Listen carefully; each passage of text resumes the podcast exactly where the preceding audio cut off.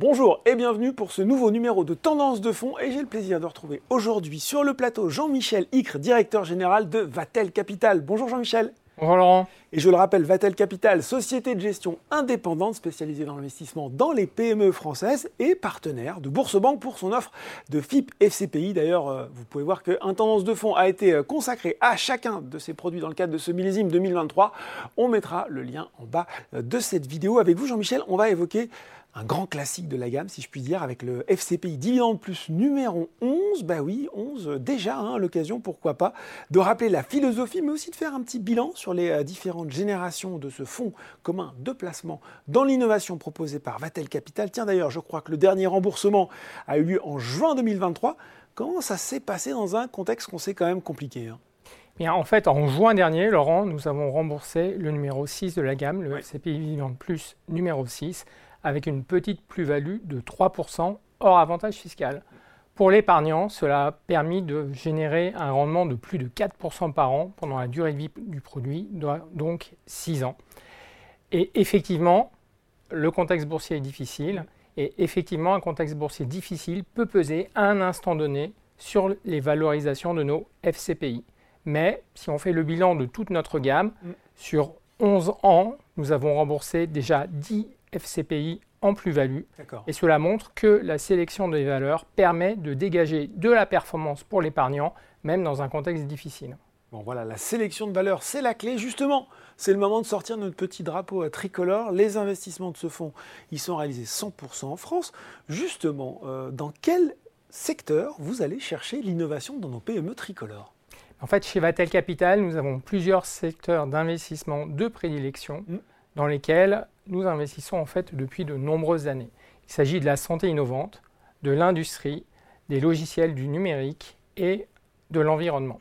Si je prends quelques exemples, dans la santé, cette année, nos fonds ont bénéficié de l'OPA de Novo Nordisk sur Biocorp. Mm. Biocorp, une PME française spécialisée dans la conception d'instruments médicaux digitaux mm. connectés.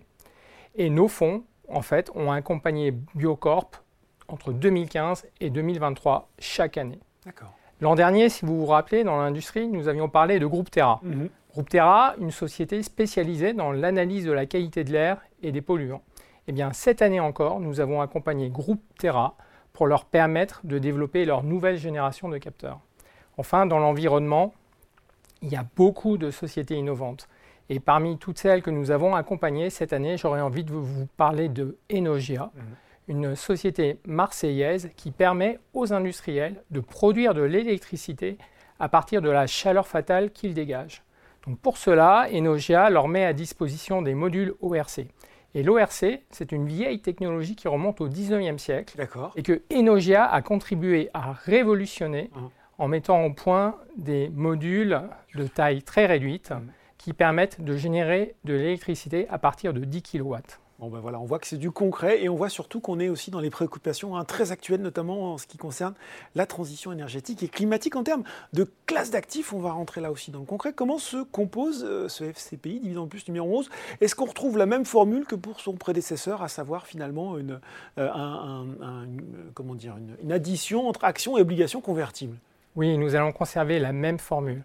Donc 40% du fonds au moins seront investis en augmentation de capital de sociétés innovantes et le reste, donc euh, plus ou moins 60%, enfin moins que 60%, seront investis soit en obligations convertibles, soit en actions de ces sociétés innovantes. Et surtout, nous allons continuer à investir essentiellement dans des sociétés innovantes cotées en bourse, parce qu'elles ont fait la preuve de leur viabilité et elles ont sont à un stade où elles recherchent du capital pour accélérer leur développement. Bon, qui dit oui? Allez-y, Et enfin, enfin, grâce à la hausse des taux, euh, nous avons maintenant la possibilité de rémunérer la trésorerie qui n'est pas utilisée mm. à un instant T avec des produits de taux qui apporte un rendement supplémentaire significatif au fonds. Eh bon, qui dit innovation dit risque. C'est d'ailleurs pour ça qu'il y a un avantage fiscal. Est-ce que vous pouvez le rappeler pour nous, même si ceux qui regardent derrière vous ont déjà une petite idée de son montant? Alors c'est vrai, l'avantage fiscal est de 25%, mais c'est un avantage fiscal réservé au, montant qui s'applique sur les montants souscrits pour toutes les souscriptions réalisées avant le 31 décembre de l'année 2023. En effet, le taux de 25% est un taux dérogatoire, voté chaque année ou voté les années précédentes dans les lois de finances par le législateur et soumis à l'autorisation de la Commission européenne. Et cette année, à l'heure où nous nous parlons, mm. Nous n'avons pas d'informations qui permettent de penser que le taux dérogatoire sera maintenu pour 2024. Il faut donc en profiter dès maintenant. Et bien sûr, il faut en profiter si on est prêt à assumer le risque de perte en capital qui est attaché au produit. Eh ce qu'on rappelle toujours, effectivement, la contrepartie de cet avantage aussi, c'est la durée de blocage de l'investissement. Je me souviens là aussi que quand on avait FCPI Dividende Plus numéro 10, il était présenté comme l'un des FCPI les plus courts du marché. Est-ce que c'est toujours le cas avec FCPI Dividende Plus numéro 11 Et oui, Laurent, euh, même formule, même durée. Donc le produit aura une durée de vie de 6 ans. Euh, donc au plus tard jusqu'au 31 décembre 2029 et nous pensons que c'est une belle manière de terminer la décennie. Eh ben voilà, euh, belle, belle, conclusion aussi. Merci beaucoup Jean-Michel directeur général de Vatel Capital, d'avoir présenté pour nous ce FCPI Dividende Plus numéro 11. Merci Laurent. Pense de fond, c'est fini pour aujourd'hui, mais on se retrouve très bientôt pour un nouveau numéro.